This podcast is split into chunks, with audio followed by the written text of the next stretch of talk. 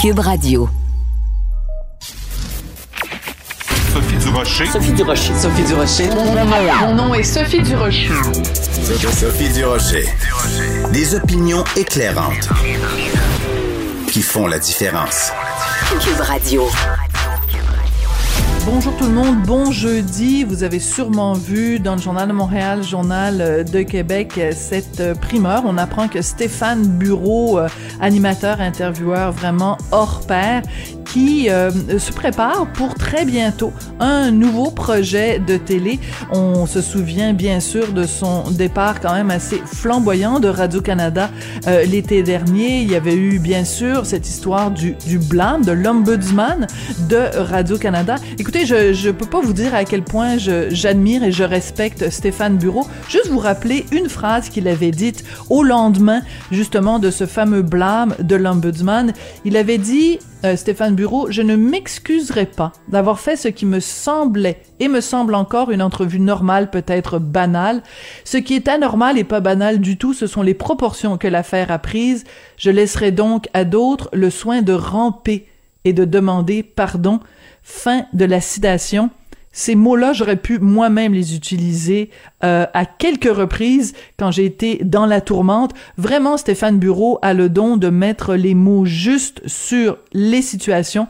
Vraiment, on ne sait pas du tout où il s'en va, mais euh, on a peut-être une petite idée. En tout cas, on lui souhaite une super belle suite de carrière. Quand j'ai vu que Stéphane Bureau brisait le silence, j'ai poussé un très réjoui. Ben voyons donc. De la culture aux affaires publiques. Vous écoutez Sophie Durocher. Cube Radio. On le sait pendant la pandémie, euh, puis j'en parle de la au passé de la pandémie, mais elle est bien sûr loin d'être terminée. Mais après deux ans quand même, on le sait, euh, les petites et moyennes entreprises euh, ont pris ça de plein fouet. Ça a été vraiment extrêmement difficile. Mais dans quelle mesure ça a affecté justement la santé des PME Ben il y a un tableau de suivi de la santé des PME qui est fait par la Fédération canadienne de l'entreprise indépendante qui nous indique que ben la santé est pas très bonne. Disons que le, les, les, PME sont pas mal enrhumées pour ne pas dire qu'elles sont grippées. On va parler de tout ça avec Jasmin Guenette qui est vice-président des affaires nationales à cette fameuse Fédération canadienne de l'entreprise indépendante. Monsieur Guenette, bonjour. Euh, oui, bonjour. Je regardais les chiffres que vous nous avez euh, communiqués. Euh, selon votre plus récent tableau, il y a 30%, 35% euh, seulement des PME euh, qui ont retrouvé des ventes normales, donc des ventes pré-pandémie. C'est seulement un tiers. Ça veut dire qu'il y en a les deux tiers qui en arrachent. Oui, il en arrache pas à peu près, à part ça. Et puis, ça fait deux ans que c'est comme ça. Donc, la situation est critique pour beaucoup d'entreprises. une PME sur sept envisage de déclarer faillite ou de réduire ses activités. Donc, on voit que la situation est pas facile. Et euh, ben, c'est pour ça que le gouvernement a, des, une responsabilité à, à, prendre et c'est de s'assurer que, notamment dans le cadre du prochain budget fédéral, euh, il y ait des mesures pour assurer la relance euh, des PME pour les mois et les années à venir. Donc, on parle bien sûr des effets de la pandémie. Euh, c'est trop tôt pour l'instant pour calculer, j'imagine, l'effet euh, de la guerre euh, en Ukraine, mais on imagine que ça va pas aider non plus à la santé des PME, Monsieur Guenette. Ben non, effectivement, ça risque d'ajouter une tuile là sur sur les épaules des chefs d'entreprise. mais rappelez-vous là, juste avant juste avant le, la, pandémie, euh, il y avait eu euh, la grève euh, au CN, il y avait eu les blocus de chemin de fer. Après ça, il y a eu la pandémie, il y a eu la grève au, il y a eu la grève au port de Montréal. Là, on parle d'une potentielle grève au Canadien Pacifique, un autre transporteur ferroviaire majeur.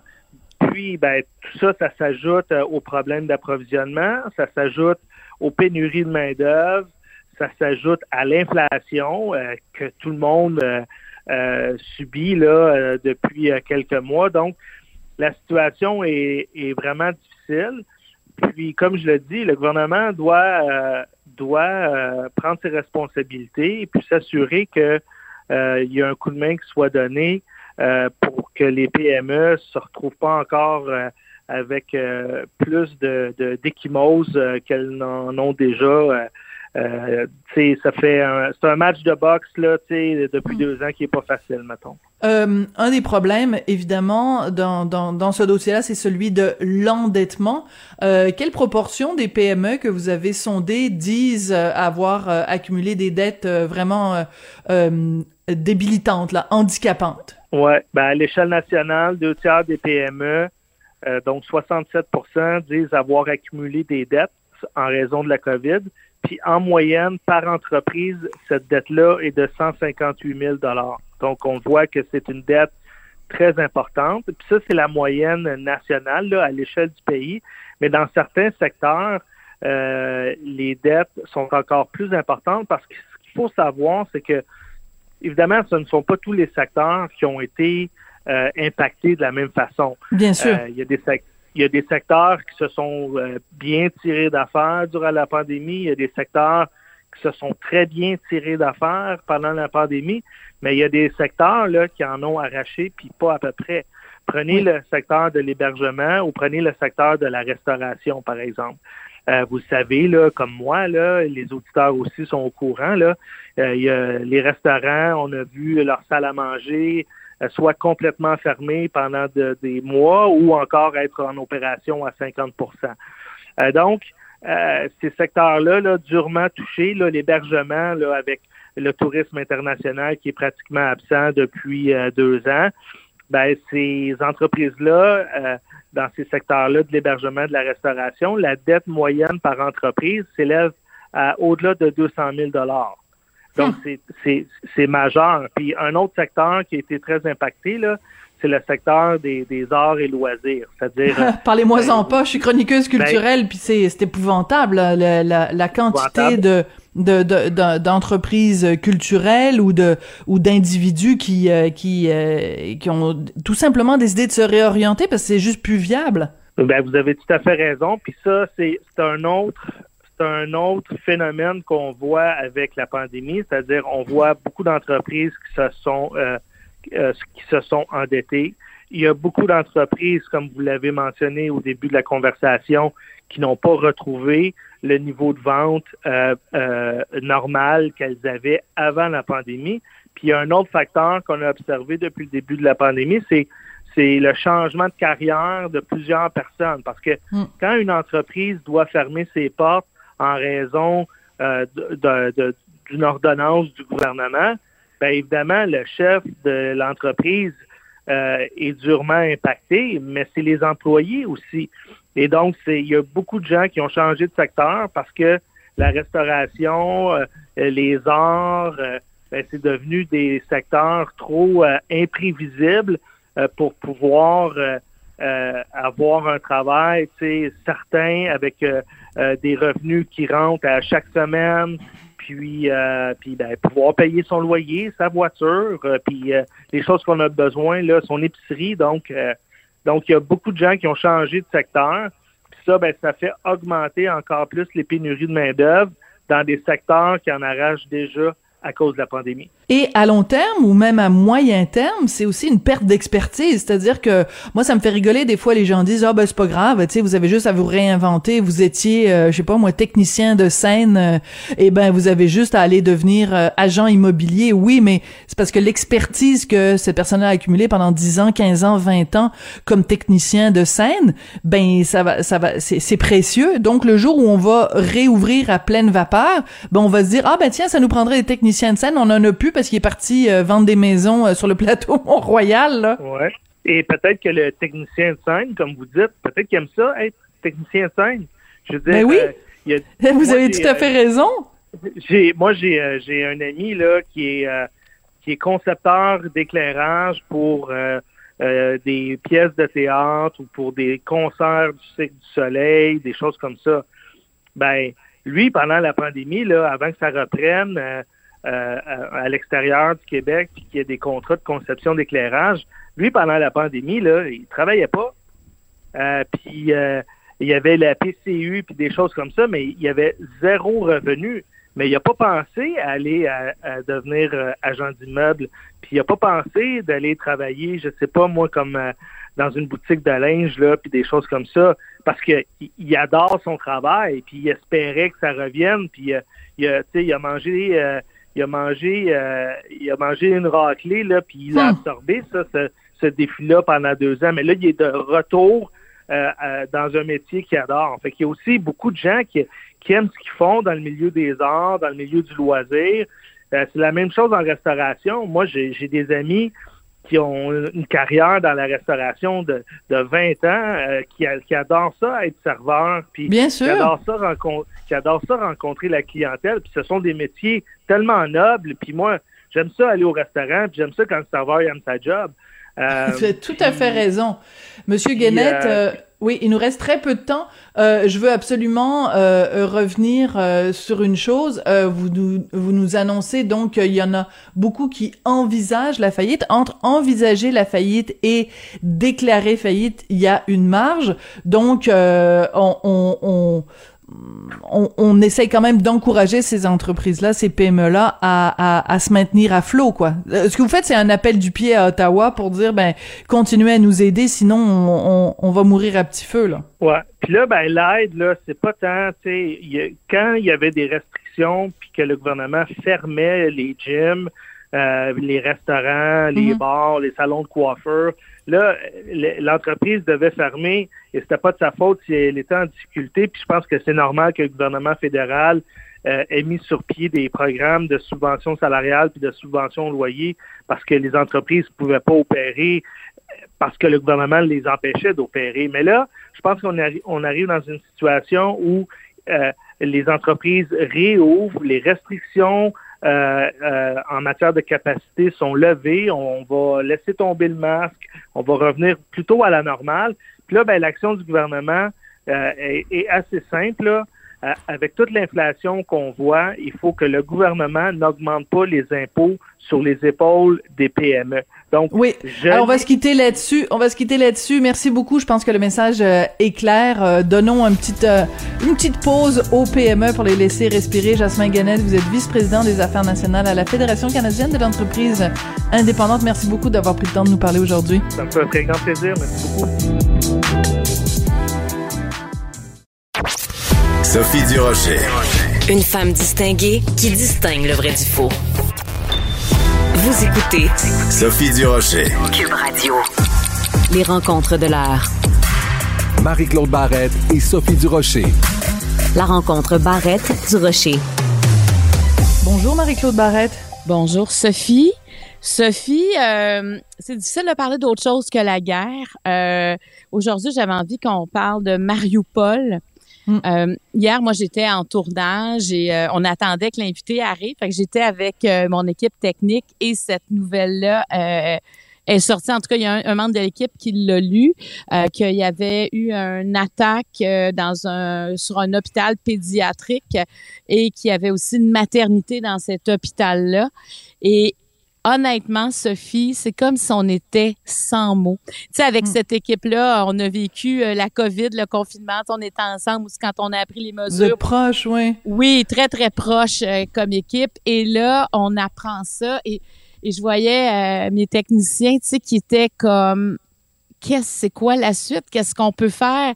Tu on a l'impression tellement d'être impuissant et et de c'est comme c'est deux mots qui vont pas ensemble, mais comme une guerre humanisée dans le sens que c'est une guerre, mais on voit les humains, tu sais, avec toutes les images, on voit cette détresse-là, tu sais, de voir des femmes enceintes mm. quitter cette photo-là. Cette ah! photo-là est, on ne pourra jamais l'oublier. Hein? Je sais que tu, tu viens aussi de la de la repartager sur tes médias sociaux. Cette femme euh, enceinte sur un brancard évacuée de, de l'hôpital. Euh, Marie-Claude, on a tous les deux, euh, toutes les deux donné vie. Puis de toute façon, tous les gens qui nous écoutent sont nés d'une mère.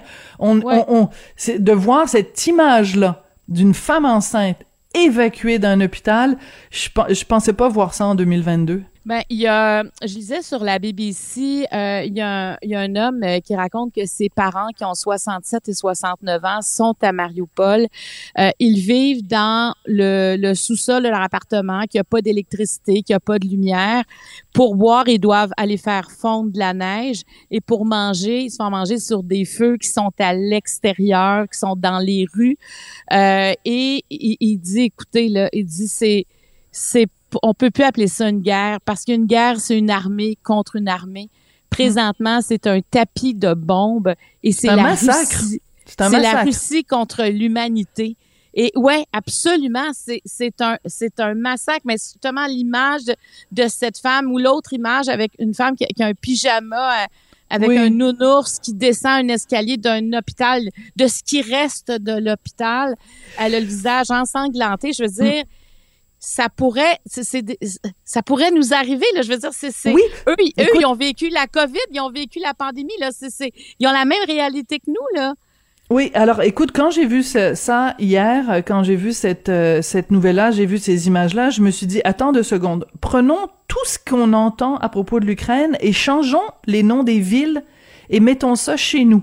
Donc hier, ça aurait donné euh, des bombes russes sont tombées sur l'hôpital Sainte-Justine. Ouais. Ça Ouais. donnerait ça. Quand on entend qu'il y a des femmes qui se font violer euh, dans dans les- dans différentes régions euh, euh, en Ukraine, c'est comme si on disait au carrefour Laval, des soldats russes ont violé des des des, des habitantes de Sainte-Rose. Quand on parle de Odessa, entre autres, là, Voilà. une ville avec, on pourrait penser à Québec, tu sais, avec, Exactement. Des avec des joyaux historiques. Euh, c'est c'est exactement ça.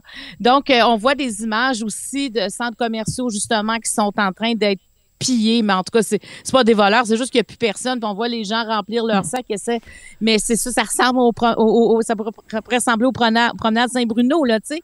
C'est c'est ça qu'ils sont en train de vivre et tu sais, on, on vit tous présentement une impuissance et tout le monde en parle. Moi, je me souviens, la semaine passée, quelqu'un disait, oui, mais tu sais, nous, on en parle, mais c'est pas vrai que tout le monde en parle. Non, non, euh, c'est- on ne peut pas, là, tu sais, je- je- toutes les gens avec qui je parle, on arrive à parler un peu d'autres choses parce qu'on continue à exister, mais, mais reste que c'est la trame de fond, c'est, c'est, Mm. c'est ce qu'on tout entend. paraît dérisoire. Tout paraît dérisoire à côté de ça. J'ai, beaucoup de difficultés, même, tu sais, avec mon fils, avec, tu sais, de quoi tu parles, tu sais, tes petits bobos, tes petits machins, euh, je veux dire, euh, on a tous l'impression d'avoir des, des, des, des petits problèmes euh, ordinaires Parce que ça se passe à... au moment où on vit présentement. Tu sais, présentement, ça continue là-bas. Et, et tu sais, qu'est-ce... Moi, je me dis, qu'est-ce que l'histoire va nous dire de ça? Parce qu'évidemment, il y a, il y a pas de nation pour le moment qui ose aller de l'avant parce que ça veut dire qu'on serait en, ce serait une guerre mondiale. Donc, tout le monde est sur les freins. Mais en même temps, on peut imaginer les dirigeants des nations, des pays présentement, quand on regarde ça, on dit, mais jusqu'à quand on fait rien? C'est- c'est quand ça s'arrête? Parce que quand on voyait les images, justement, de cet hôpital-là, je me disais, OK, mais c'est quoi la... C'est quoi la- la- l'affaire après, tu sais? C'est-. Tu te rappelles quand il y avait euh, des réfugiés euh, syriens à un moment donné, il y avait ce petit garçon sur la plage?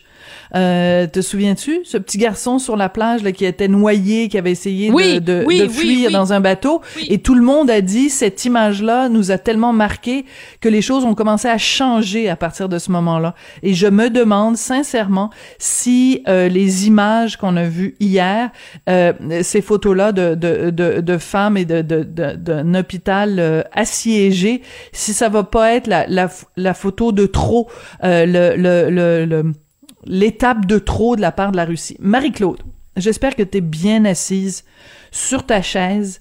Je vais te faire écouter un extrait d'une entrevue que le porte-parole de l'ambassade de Russie en France a donné aux médias LCI, c'est l'équivalent de R- euh, RDI LCN ici euh, au Québec. Euh, donc Alexander Makogonov, porte-parole de l'ambassade de Russie à Paris, voici ce qu'il avait à dire euh, au cours des derniers jours à propos de ce qui se passe en Ukraine. Écoute ça, tu, tu vas capoter ta vie. Qui bombarde ces civils? Qui bombarde les ponts? Qui fait sauter les bâtiments? C'est les bataillons nazis ukrainiens qui le font tout simplement pour créer cette image, pour que cette image soit diffusée dans le monde entier pour discréditer les actions de l'armée russe. Les Ukrainiens, si je sont en train de saboter leur pays, de massacrer leur population pour accuser Vladimir Poutine. C'est leur tactique. Qui lui dit dans le même temps qu'il ira au bout de ses objectifs, y compris par la guerre. Oui, mais pour venir au bout de ces objectifs, c'est pas obligatoire de bombarder les civils, de bombarder euh, les objets de l'infrastructure mm. civile, de tuer les enfants et les, femmes, les vieux, etc. Euh, est-ce que vous soutenez cette guerre, monsieur le porte-parole? Au fond de vous euh. Vous savez, c'est pas une guerre, c'est une opération militaire. Attends. C'est pas une guerre, c'est une opération militaire. Et toutes les images qu'on voit, Marie-Claude, c'est pas les Russes qui bombardent les Ukrainiens, c'est les Ukrainiens eux-mêmes. Monsieur Zelensky, là, il bombarde sa propre population juste pour faire mal paraître euh, Vladimir Poutine. Es-tu encore sur ta chaise ou t'es tombé par terre? J'en reviens pas. Je, je suis sur le cul. Je, je, je, on dirait que ça se peut pas ce qu'on vient d'entendre. C'est fou, hein? Donc, le, les, les, Ukrainiens tuent leur peuple. Les Ukrainiens défendent leur pays. Oui, ils, tuent leurs propres civils. Tu sais, il y a, y a, y a les, les, les, milliers de morts, là, les enfants euh, euh, e, explosés, les vieux là qui ont été dans, qui ont, qui ont, euh, tout ça là les femmes, les enfants, toutes ces populations-là, euh, un million de personnes qui ont quitté, deux millions de personnes qui ont quitté le pays, ça c'est la, propagande ukrainienne qui veut faire mal paraître le pauvre et innocent et pur et blanc, euh, blanc comme neige, Vladimir Poutine. Et c'est pas c'est pas un, un commentateur russe qui dit ça là, c'est le porte-parole de l'ambassade de Russie à Paris qui dit ça. Et je l'ai entendu elle le dire à LCI, puis je l'ai entendu sur d'autres tribunes, parce qu'il est beaucoup interviewé ces jours-ci, et il martèle ces mêmes informations-là. À un moment donné, il y a un journaliste qui lui parle de bombardement, et il répond « Oh, bah, bombarder, faut quand même pas exagérer, là. » Ben, voyons donc, mais... Je trouve ça épouvantable. Puis est-ce que tu penses qu'il y a des gens qui adhèrent à ça quand ils l'entendent? Ben, certainement pas en France. Mais ce qu'il faut se dire, c'est que lui dit ça quand il est en France, mais ça veut dire que en Russie, c'est ça que les autorités russes font croire exactement, font croire à leur propre population. C'est hallucinant ben, quand même. Ben, ah, ah, ça, écoute, je veux dire, c'est hallucinant. Je comprends d'entendre ça présentement où c'est pas, c'est, ça, ça c'est un porte-parole officiel comme tu dis ça n'a aucun sens parce que puis on se demande tous qu'est-ce qu'il y a dans la tête de Vladimir Poutine? Tu sais, c'est je veux dire ça va s'arrêter où quand tu es prêt à bombarder un hôpital? Ben depuis le début on dit quand tu es prêt à faire ça c'est parce qu'il pousse il pousse il pousse tout le temps. Quand tu es prêt à faire ça, tu t'arrêtes où? Tout ce qu'il veut, c'est la terre, c'est le territoire. Il se fout de ce qu'il y a sur le territoire. Il ne veut que que ça. Il ne, c'est vrai, c'est vraiment de l'impérialisme pur, mais il se fout des habitants, il se fout du monde, il se fout aussi des, des corridors humanitaires qu'on doit respecter. Mm-hmm. Il y a des gens qui s'en vont sur les corridors humanitaires, puis il, y en a qui se font tirer.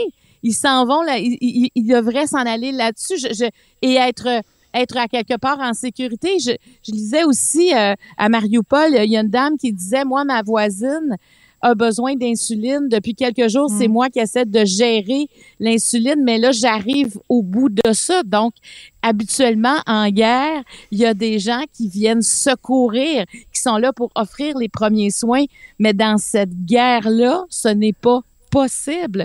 C'est, c'est épouvantable. Tu sais, quand on voit il y a, une image là qui, circule où on voit tu sais des gens euh, euh, on voit des juifs euh, tu sais dans à côté des trains une photo en noir et blanc qui est prise évidemment dans les années 40 et une photo des mmh, Ukrainiens d'aujourd'hui. qui ont mis en noir et blanc puis on regarde les deux photos et ça fait peur tu sais je veux dire ça et il n'y a pas de camp de concentration il y a, en tout cas s'il y en a on sait pas il y a pas ça mais il reste que ce qu'on voit c'est vraiment une guerre à ciel c'est à ciel ouvert où on voit les gens qui sont morts. Hein, puis il y, a plein de gens qui disent on ne sait pas où enterrer nos morts présentement. Oui, tu as vu cette image-là, hein? Oui, j'ai vu ça dans le journal ce matin. Euh, dans, je pense que c'est à Mariupol où on est, où il y a tellement de morts qu'on ne sait plus où les mettre et euh, donc euh, c'est comme une sorte de fosse commune. Exactement. Attends deux secondes, là. Une fosse commune euh, aux portes de l'Europe en, en 2022. Dans ta ville, dans le milieu de ta ville, il y a une fosse commune. Tu sais, je veux dire, c'est, c'est des choses qui n'ont, on, on, se dit ça, puis, puis on est à la, quoi, la 15e journée de guerre présentement, là? Euh, et, non, c'est, c'est, et, et tu sais, tout le monde a peur de déclencher la troisième guerre mondiale s'il pose un geste, mais mais jusqu'à où on va se rendre? c'est ça que je me demande. Jusqu'à quand on est capable d'observer ça sans broncher? C'est, c'est, hmm. je, je, c'est ça. Et là, ce que je viens d'entendre, c'est OK, en plus, il y a de la propagande qui circule et, et cet homme-là le dit avec toutes ses convictions, là, en plus.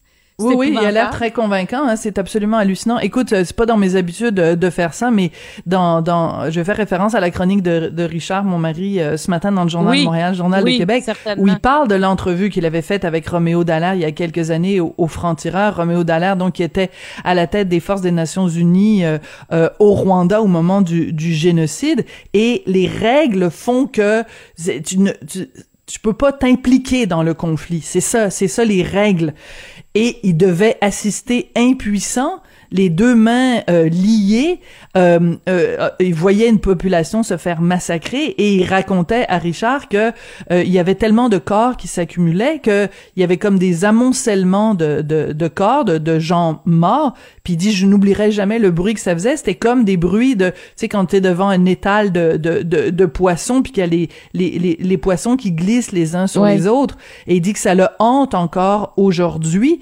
Est-ce que on est comme Roméo Dallaire face à l'Ukraine, c'est-à-dire qu'on a les mains liées et qu'on ne fait rien et qu'on va le regretter et que ces images-là vont nous hanter pendant des années parce qu'on aurait pu faire quelque chose et on ne l'a pas fait. Ben, moi j'ai l'impression que c'est ça qui va arriver. Tu sais, je veux dire, euh, probablement qu'il y a des gens dans 50 ans qui vont dire, mais comment ça se fait qu'on a laissé faire ça à cette époque-là? Tu sais, on, évidemment, il faut juger l'histoire en, en se rappelant de ce qui s'est passé, en se remettant dans avec les, les, les paramètres de l'époque, évidemment. Oui, le contexte. Mais il reste que c'est dur à comprendre de, de, de laisser aller ça. Je comprends que l'enjeu est très grave dès qu'il y a quelqu'un, dès qu'il y a quelqu'un d'autre qui arrive sur le territoire ukrainien pour les défendre mais il reste qu'il y y a une grande question morale. Qui, d'ailleurs, justement, Richard la pose aussi ce matin dans cet article-là. Il y a une grande question morale entre est-ce qu'on veut déclencher une troisième guerre mondiale? La réponse, on veut pas déclencher une troisième guerre mondiale. Mais en même temps, quand on regarde ces images-là, on dit, imagine si ça arrivait ici et que personne venait à notre rescousse euh, mm. physiquement. Tu sais, oui, il y a de l'aide, il y a de l'aide qui arrive, il y a des biens qui arrivent, il y a des armes qui arrivent, mais il y a personne qui arrive physiquement pour nous défendre. Écoute, ils doivent se sentir très, très seuls au monde présentement. Puis tu sais, je veux revenir aux mères qu'on a vues hier enceintes. Mm. Imagine le stress de dire, mais je vais accoucher où? Je vais accoucher dans quelles conditions? Je, je, je, je, je dois donner la vie, mais à travers la mort, tu sais? À écoute, c'est, euh, Marie-Claude, on va se quitter avec une citation de euh, Monsieur Zelensky, donc le président euh, ukrainien, qui hier sur les médias sociaux, j'encourage vraiment tout le monde à, le suivre sur les médias sociaux parce que c'est vraiment quel quel chef d'État absolument extra extra vraiment qui se tient debout. Et il a mis des images de cet hôpital de Mariupol, donc dévasté par les bombes. C'est vraiment une caméra qui se promène à l'intérieur de l'hôpital et qui montre la dévastation. Et voici ce qu'il avait à dire, Monsieur Zelensky il dit bon des frappes directes des troupes russes dans un hôpital euh, euh, pour, enfants, une maternité et il continue en disant c'est une atrocité.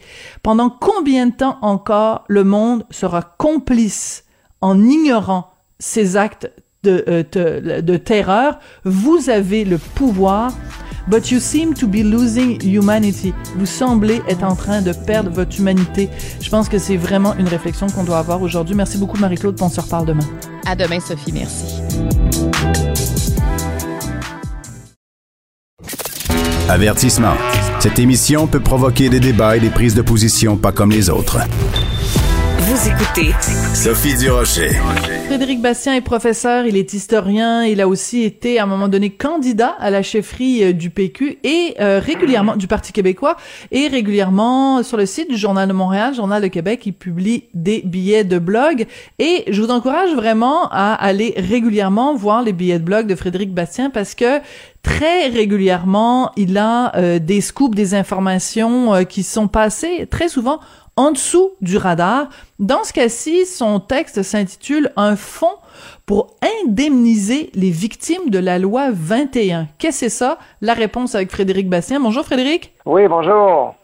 Alors, euh, oui, c'est ça, ce fonds pour euh, indemniser les victimes de la loi 21. C'est une euh, proposition qui est faite par le Conseil national des musulmans du Canada qui est un organe qui dit représenter les musulmans au Canada, mais qui en fait fait la promotion d'une vision très, très euh, rigoriste de l'islam, mm-hmm. qui n'est pas du tout partagée par euh, l'ensemble des musulmans vivant au Canada, loin de là. Mais bref, eux, ils sont contre la loi 21, ils font campagne à, fond la caisse, si vous me permettez une expression familière, euh, contre la loi 21. Et donc, euh, ils ont une série de propositions euh, pour contrer ce qu'ils appellent l'islamophobie, et notamment en ce qui touche la loi 21.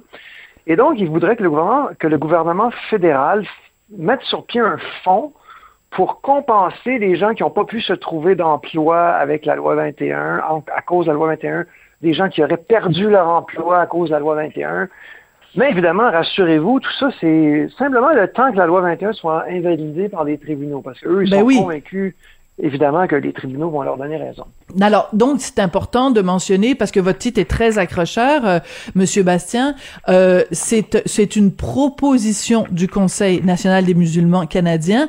Euh, ils souhaiteraient dans un monde idéal que le gouvernement fédéral le fasse. On n'est pas, c'est pas demain matin le gouvernement fédéral va mettre sur pied ce fonds, mais ça nous ça nous permet de comprendre comment cet organisme-là réfléchit et surtout il faut quand même euh, le dire, c'est que ça ça contribue à toute cette euh, cette euh, campagne de marketing si on veut qui a, qui a lieu en ce moment au Canada où des gens ramassent des fonds pour combattre la loi 21 sur la sur la laïcité au Québec. Ça, participe de cette espèce d'hystérie collective. Oui, absolument. Alors, eux, évidemment, la loi 21, c'est l'incarnation du mal, c'est Belzébuth, c'est satanique, qu'est-ce que vous voulez? Et donc, ils sont en croisade contre ça, mais, mais, mais, leur, leur, euh, leur projet de société va au-delà de ça. Il s'agit de, de, transformer tout le Canada, incluant le Québec, en, l'entraîner dans une vaste campagne contre l'islamophobie qui serait vraiment un des tares, une tare vraiment, euh, je dirais, euh, fondamentale de notre pays, là, Canada, Québec inclus là-dedans.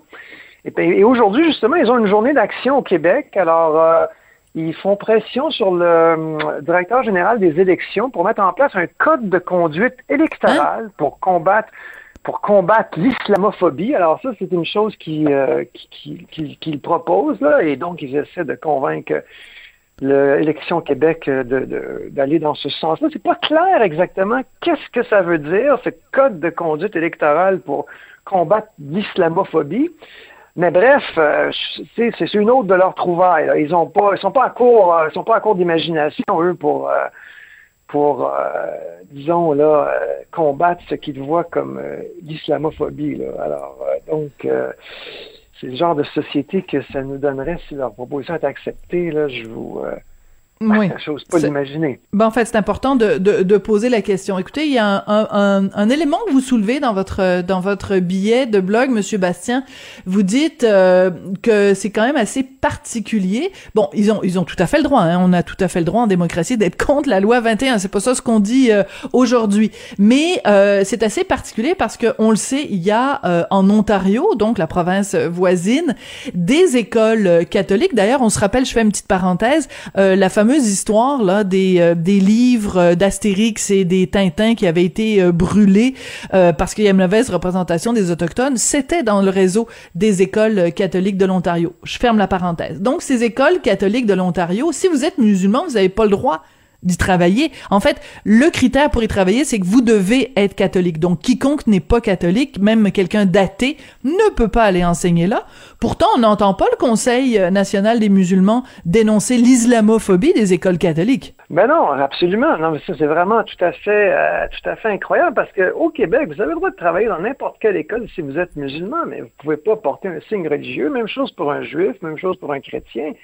Alors, il n'y a pas de discrimination qui est faite par la loi 21 euh, contre les musulmans. Vous pouvez, ah, on pourrait soutenir l'argument que la loi 21, à la limite, pas discriminer les religions. On pourrait peut-être dire ça. Évidemment, je ne suis pas d'accord, mais il y aurait peut-être une logique à, mettre ça de l'avant. Mais dire que la loi 21 est de la discrimination contre les musulmans, d'abord, c'est faux. Et à ce compte-là, justement, il y a une vraie discrimination euh, en Ontario, non pas contre les musulmans, mais je veux dire contre toutes les autres qui sont, tous ceux qui ne sont pas catholiques, qui ne peuvent pas enseigner dans les écoles catholiques. Et ça, ben, le Conseil des musulmans n'en parle jamais. Ça, là-dessus, on est silencieux. On n'accuse pas l'Ontario d'islamophobie, comme le Québec est accusé d'islamophobie. On dit rien. Alors, en fait, moi, le, Conseil des musulmans épouse le même euh, préjugé anti-Québec euh, si présent au Canada anglais. Et puis, il y a des vraies discriminations dans le Canada anglais, en Ontario, dans ce cas-ci, qui est quand même la plus grosse province. Oui. Et ça, ça on n'en parle pas. Ça, c'est pas, euh, ça, c'est un petit détail, là, tout à fait ignoré dans ce grand débat, dans cette grande croisade des bien-pensants canadiens anglais contre la loi 21. Oui. Euh, vous, vous venez de le dire. Bon, euh, bon, on le sait bien, bien sûr, on connaît votre position sur euh, la loi 21, puis les auditeurs connaissent ma position aussi sur la loi 21. Donc, on, on prêche tous les deux pour la même euh, paroisse. Mais je pense que c'est important de le répéter et je dirais même de le marteler que la loi, non, mais parce qu'il faut revenir à la base parce qu'il y a beaucoup de propagande mal, mal informée, ce qu'on appelle communément des fake news. C'est que la loi 21, contrairement à ce que bien des gens dans le reste du Canada Canada veulent vous faire croire ne, ne vise aucune religion en particulier. Donc c'est pas plus dirigé contre les signes ostentatoires euh, euh, musulmans que les signes ostentatoires euh, de, des, des, des hindous, des des des juifs ou de, ou de quelque autre religion. Je sais qu'on a l'air de radoter, mais c'est important de le répéter encore, Frédéric. Non, non, absolument. C'est une campagne de désinformation qui est faite par le Conseil national des musulmans. Ils ne sont pas les seuls à faire ça. Remarquez bien, vous avez fait bien de le souligner.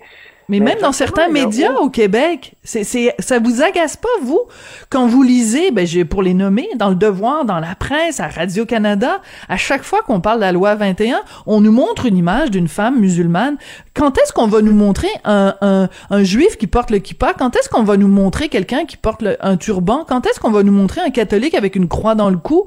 Quand il y a un reportage dans Le Devoir sur la loi 21, je m'excuse de m'énerver aujourd'hui, Frédéric, mais ça, ça, ça, ça me gosse. Oui, oui, ben écoutez, c'est la stratégie des multiculturalistes canadiens. Alors, il s'agit de, euh, tu sais, on, désinforme, on veut culpabiliser les Québécois, on veut nous faire rentrer dans le moule là, de cette société post-nationale dont rêve Justin Trudeau. Alors, on se sert de l'argument, l'argument euh, erroné. Et, voilà, et on fait de propagande. Donc, euh, moi, je suis, malheureusement, je trouve ça tout à fait déplorable, euh, comme, comme vous. Mais effectivement, cet argument-là de, de, de, voilà, d'islamophobie ne tient absolument pas la route. C'est un argument ben, profondément malhonnête. Oui. Euh, Frédéric Bastien, merci beaucoup d'être venu euh, nous euh, donner un petit peu plus de détails. Vous êtes un petit ratoureux quand même parce que vous nous avez, euh, hein, vous nous avez tous accrochés avec votre titre, mais mais on, on, comprend aussi l'importance de de, en tout cas, d'être vigilant quand on voit par, passer ce genre de propositions telles que celle du Conseil national des musulmans canadiens. Merci beaucoup, Frédéric Bastien. Je rappelle que vous êtes donc historien, professeur, ex-candidat à la chefferie du PQ. Merci beaucoup, Monsieur Bastien. Et, ratoureux. et ratoureux un petit peu. Oui, oui, un petit peu limeux quand même sur les bords.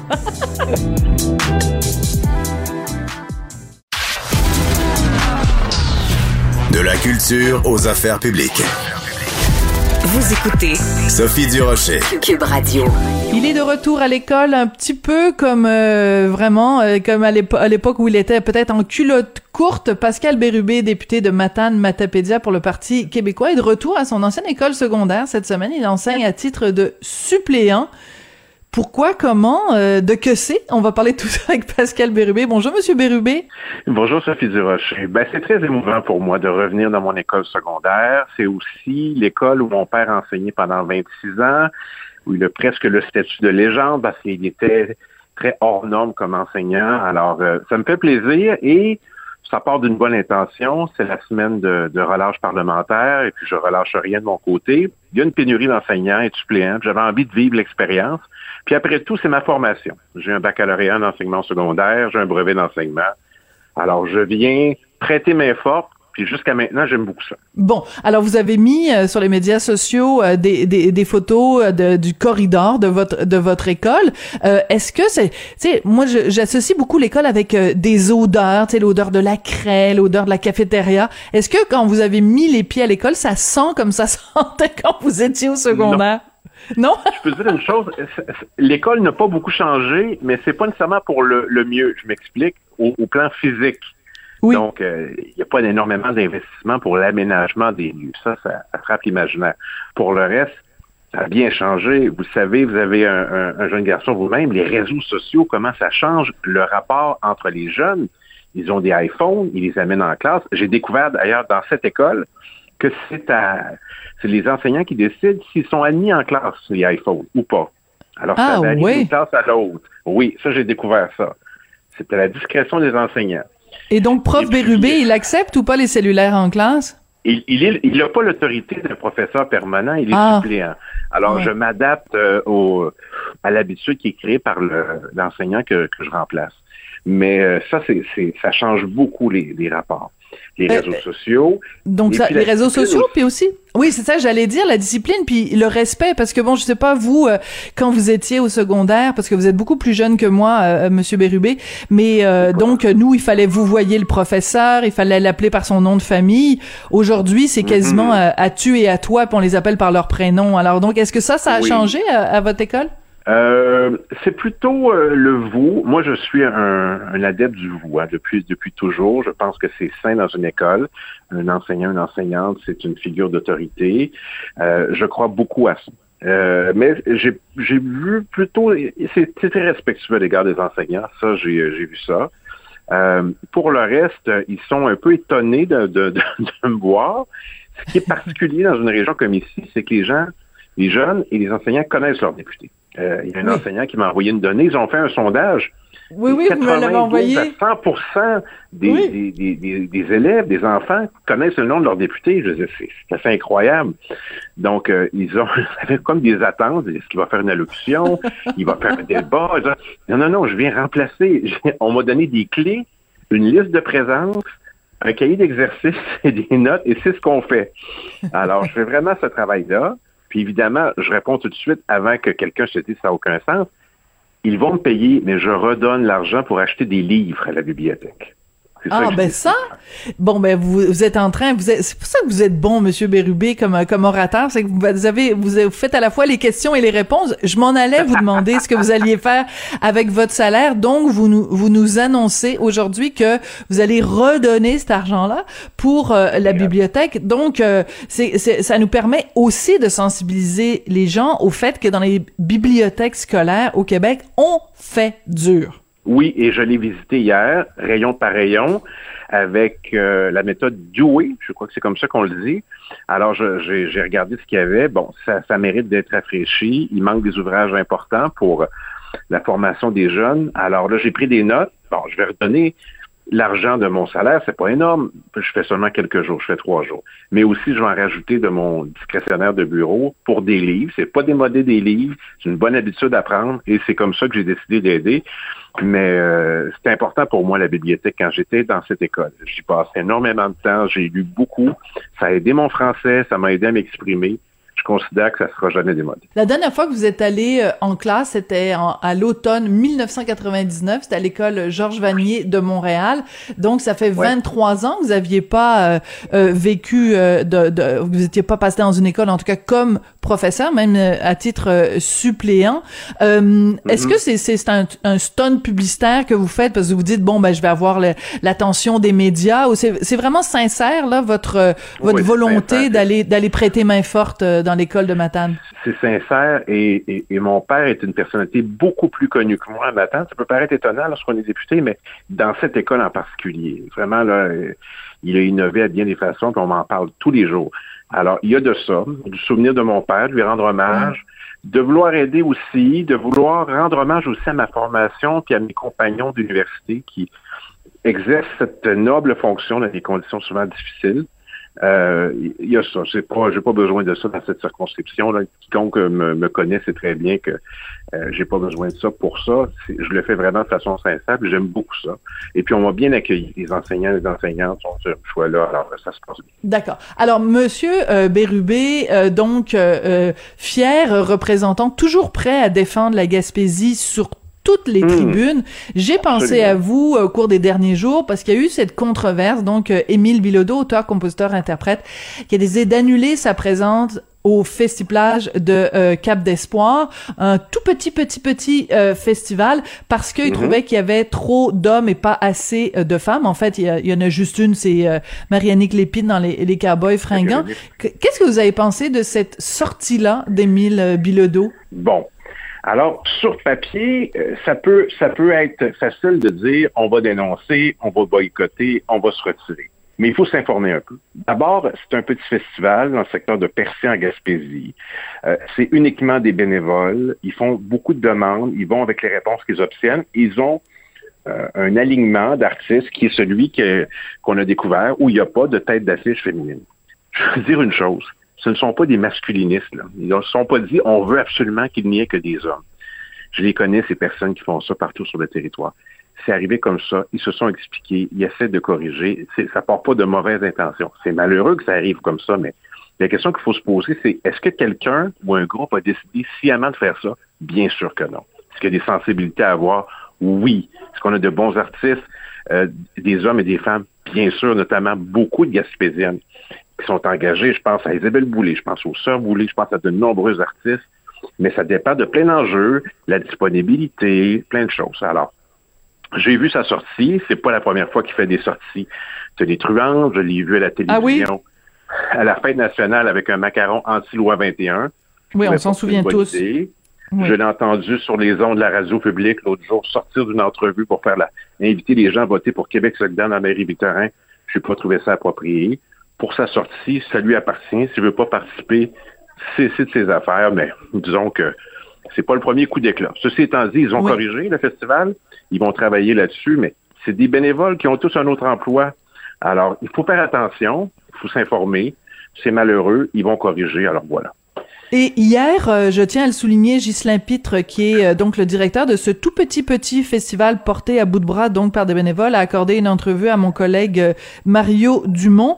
Et il expliquait que bon, Mario lui demande est-ce que avant de faire sa sortie, est-ce qu'Émile Bilodeau vous a appelé, vous a contacté pour vous demander si vous pouviez modifier les choses, pour vous expliquer votre position avant de faire sa sortie publique? Et Monsieur Pitre a dit non. Donc ils ont été les premiers surpris, ils ont appris sur les médias sociaux que Émile Bilodeau ah. était ben, ben, ben fâché contre eux. Donc, en plus, ça rajoute, je trouve, euh, euh, l'insulte à l'injure parce que la moindre des choses avant de dire qu'on se désiste d'un festival, c'est de contacter les gens du festival pour voir si on peut pas s'arranger. Et euh, euh Monsieur Bilodeau ne l'a pas fait. Donc, je trouve que au final, ça donne quand même énormément de visibilité à, à Cap d'Espoir, près de Percé. ça donne beaucoup de visibilité à ce charmant petit festival. Je rappelle quand même qu'il y a mis il y a 1000 habitants à peu près à Cap d'Espoir, hein?